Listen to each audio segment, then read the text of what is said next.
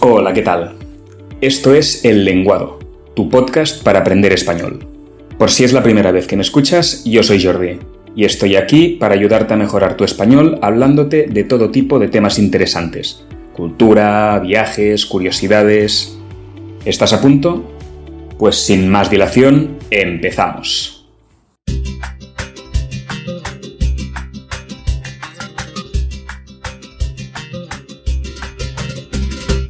¿Cómo va todo?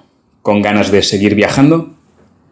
En los episodios anteriores hemos visitado Argentina, Bolivia, Chile, Colombia, Costa Rica y Cuba. Por si acabas de llegar, te pongo al día. Estoy haciendo una serie de episodios en los que recorro los distintos países del mundo hispanohablante y te hablo brevemente de cada uno de ellos, de su historia, de sus costumbres, de su gente, de sus lugares emblemáticos.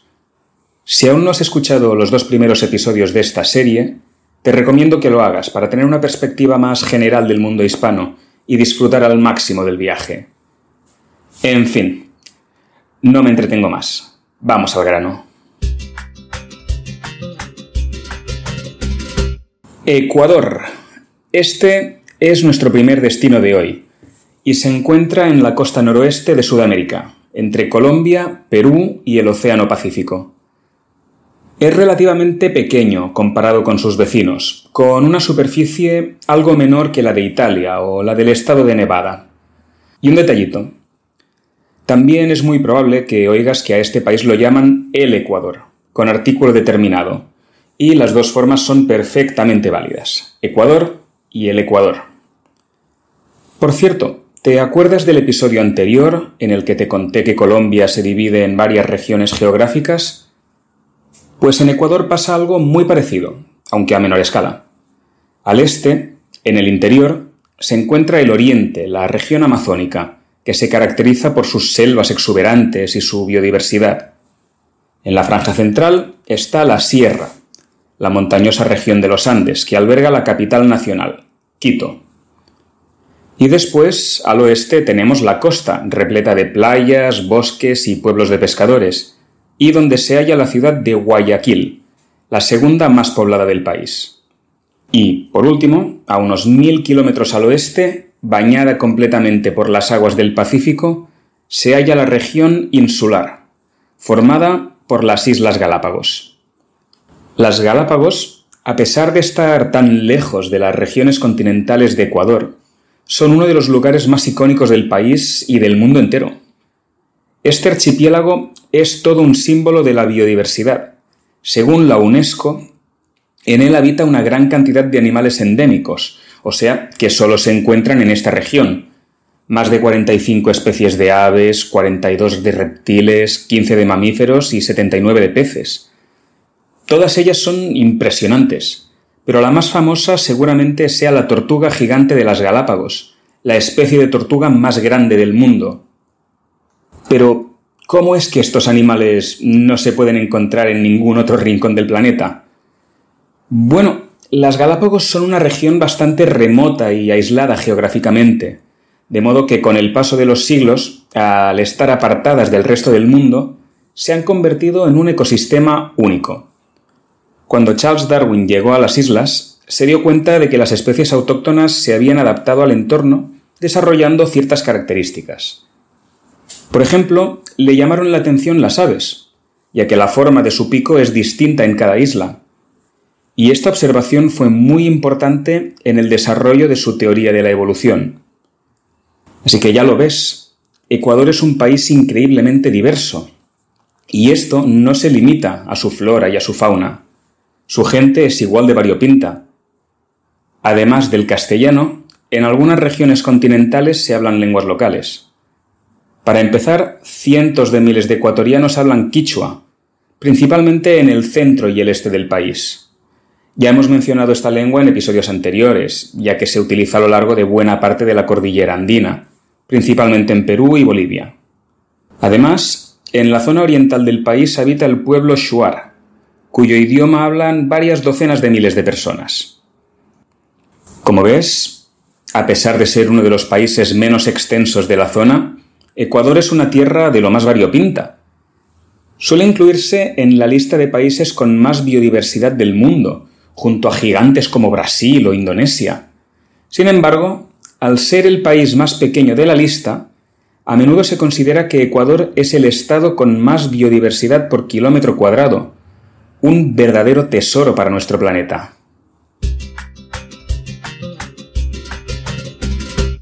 Ahora viajaremos a uno de los lugares más candentes de América Central, El Salvador, el país más pequeño de la América continental, más o menos del tamaño de Eslovenia o del estado de Nueva Jersey. Y digo que es uno de los sitios más candentes de la región porque tristemente el nombre de El Salvador suele asociarse a la violencia. ¿Hay algo de cierto en eso o se trata de un mero estereotipo? Bueno, creo que es una cuestión importante de la que hay que hablar para poder formarse una imagen objetiva del país, así que intentaré abordarla con tanta imparcialidad como sea posible. Ciertamente, El Salvador ha vivido episodios históricos duros y violentos, como una guerra civil que duró más de una década, de 1981 a 1992. En ella se enfrentaron dos bandos. Por un lado, el gobierno salvadoreño y su ejército, que contaban con el apoyo de Estados Unidos. Por el otro, el Frente Farabundo Martí para la Liberación Nacional, un grupo guerrillero de ideología socialista. ¿Te suena? En el episodio anterior ya te hablé de otros momentos históricos similares en Colombia y Cuba, donde también hubo enfrentamientos entre las autoridades nacionales y las guerrillas que se oponían a ellas. Como puedes comprobar, los conflictos de la Guerra Fría también afectaron a numerosos países de América Latina. Sin embargo, la guerra civil no es la única razón por la que mucha gente percibe El Salvador como un país violento. Y aquí creo que también es necesario hablar de las pandillas, de grupos delictivos con decenas de miles de miembros, las dos pandillas más conocidas del país son la Mara Salvatrucha 13 y la Mara Barrio 18, aunque en realidad nacieron en Estados Unidos, en la ciudad de Los Ángeles. Por eso en El Salvador es peligroso llevar ropa con los números 13 o 18, ya que suelen indicar la pertenencia a una de estas bandas. A principios de 2022, el presidente de la República, Nayib Bukele, inició una guerra contra las pandillas, aunque ha recibido críticas por parte de organizaciones que defienden los derechos humanos. Como ves, se trata de un tema muy controvertido, y sinceramente no me atrevo a hablar de él más a fondo, ya que no estoy lo bastante familiarizado con él. Sin embargo, no me habría parecido correcto intentar ignorarlo o esconderlo. Y bueno, hasta ahora he hablado de guerra y de pandillas, pero evidentemente también está la otra cara de la moneda. El Salvador es una tierra con una naturaleza, una cultura y una historia espectaculares. Y al pensar en el lado más silvestre de este país, lo primero que me viene a la cabeza son sus volcanes. A estas alturas ya te habrás dado cuenta, pero la actividad volcánica es bastante habitual en las regiones de la costa oeste del continente americano, que se encuentran en el Círculo de Fuego del Pacífico, entre varias placas tectónicas. En El Salvador hay unos 170 volcanes, que es una cantidad enorme para un país de ese tamaño, y algunos de los más conocidos son el de Santa Ana, el de Izalco y el de San Salvador, cerca de la capital homónima. Por sorprendente que parezca, y aunque 14 de estos volcanes están activos, bastantes ciudades y pueblos salvadoreños se encuentran junto a ellos, ya que un 90% del suelo del país está formado por materiales volcánicos. Pero El Salvador no solo tiene montañas que hacen pumba, sino que además es el primer país de nuestro itinerario en el que nos vamos a encontrar con los restos de las civilizaciones milenarias que han marcado la historia de Mesoamérica. Mesoamérica es la región que se extiende desde el sur de México hasta el oeste de Nicaragua y Costa Rica. En el caso de El Salvador, antes de la llegada de los españoles, los habitantes principales de la región pertenecían al pueblo pipil, que de hecho sigue existiendo hoy en día y que habla un idioma emparentado con las lenguas náhuatl de México, las lenguas de los aztecas. Sin embargo, otros pueblos mesoamericanos también han dejado su huella en El Salvador. Por ejemplo, los restos del poblado de Joya de Cerén, que quedó sepultado tras una erupción volcánica, ofrecen un ejemplo de cómo era la vida cotidiana de los mayas, de los que, por cierto, te voy a hablar más en nuestro siguiente destino. ¿Me acompañas?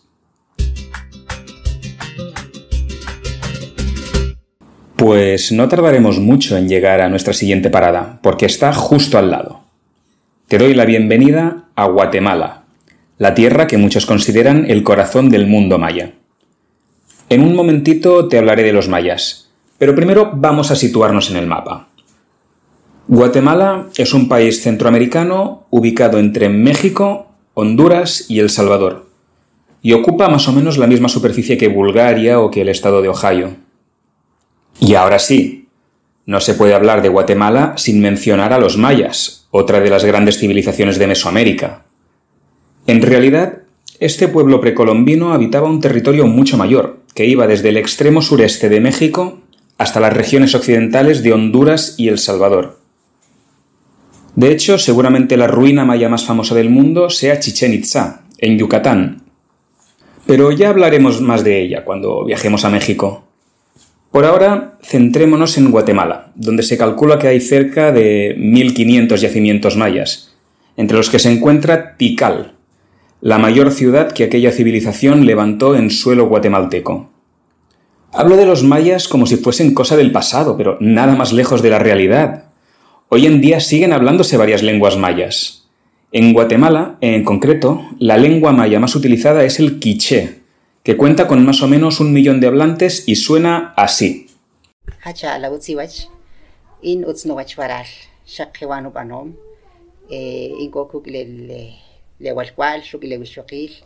Al igual que en los episodios anteriores, te voy a dejar en la descripción el enlace al vídeo de donde he sacado esta grabación de Wikitongues.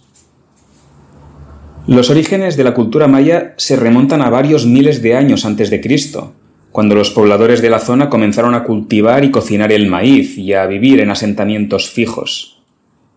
A lo largo de los siglos construyeron grandes ciudades y templos piramidales, y desarrollaron sus propias creencias y rituales, que incluían desde danzas hasta sacrificios humanos en los que ofrecían su sangre a los dioses.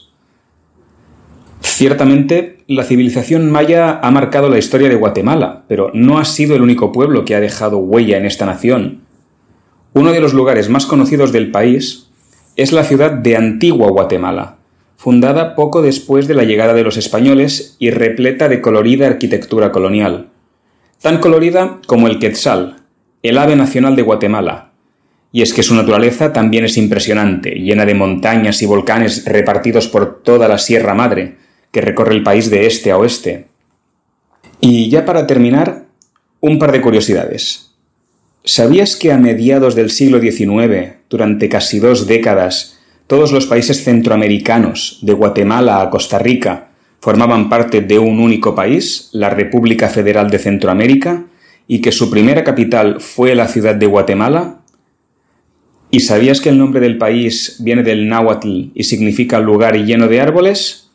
Pues ahora ya lo sabes.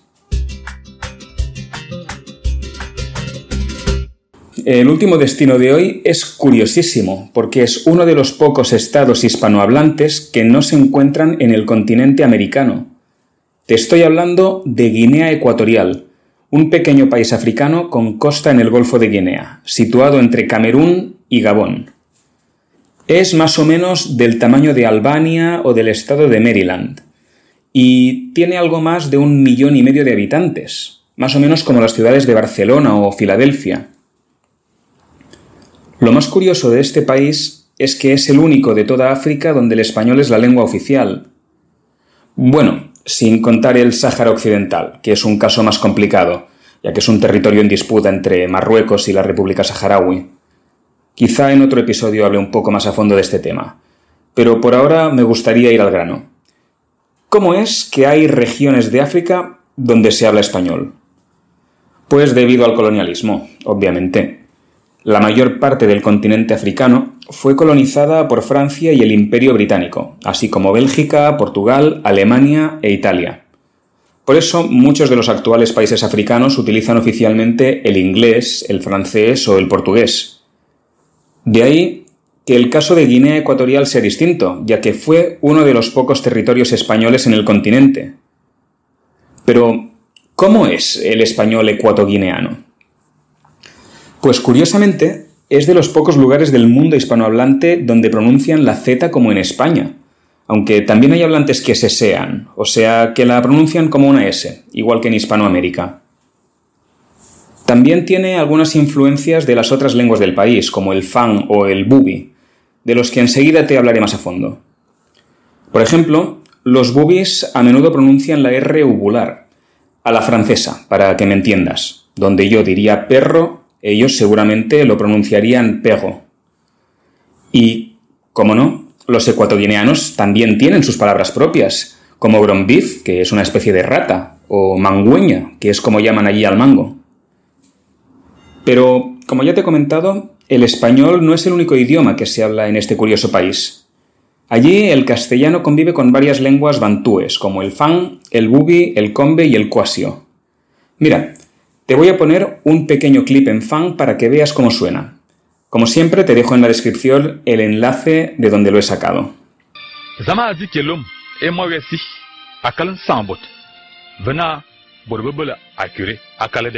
Bueno, he hablado bastante del español en Guinea Ecuatorial y de cómo llegó hasta allí, pero no te he contado mucho del país en sí.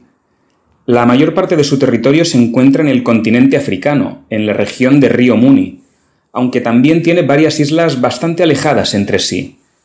La más grande se llama Bioko, está al noroeste del país y curiosamente es donde se ubica la capital nacional, Malabo. Aunque actualmente están construyendo una nueva en el continente, llamada Gilojo. Lo curioso es que a pesar de ser un país bastante pequeño, Guinea Ecuatorial esconde una biodiversidad inmensa, tan variada como sus paisajes desde bosques exuberantes hasta playas de arena volcánica, pasando por el pico Basilé, que es una montaña de más de 3.000 metros de altura. Aunque en un principio pueda parecer sorprendente, tiene cierta lógica. Al fin y al cabo, es normal que la naturaleza sea distinta en el continente y en las islas. ¿Verdad que parece un lugar fascinante? Pues curiosamente, Guinea Ecuatorial es el país menos visitado de toda África, ya que recibe solo unos 6.000 turistas al año. Otro dato llamativo es que el jefe del Estado, Teodoro Obiang Geman Basogo, lleva gobernando el país desde 1979, lo que lo convierte en el presidente que lleva más tiempo en el poder, no solo en África, sino en el mundo entero.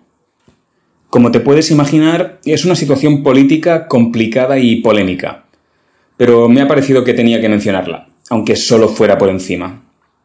En cualquier caso, Guinea Ecuatorial es un tesoro escondido, puede que el más apartado y menos conocido de todos los países hispanohablantes, y puede que sea precisamente ahí, en ese carácter remoto y misterioso, donde resida su encanto. Bueno, y con esto llegamos al final del episodio de hoy. ¿Qué te ha parecido? Espero que te haya gustado y que te haya parecido interesante. ¿Has estado en alguno de estos países? ¿Hay algún otro dato interesante que me haya dejado y que te gustaría añadir? Sígueme en las redes sociales y cuéntamelo en los comentarios. Puedes encontrarme en Facebook, Instagram, Reddit y X. Ya sabes, la red que antes se llamaba Twitter. Como siempre, te dejo los enlaces a mis redes en la descripción del episodio. Ah, y no te olvides de suscribirte al podcast en tu plataforma de escucha preferida. Una vez más, muchas gracias por haberme acompañado. En el próximo episodio continuaremos con nuestro viaje, así que no te lo pierdas. Hasta la próxima.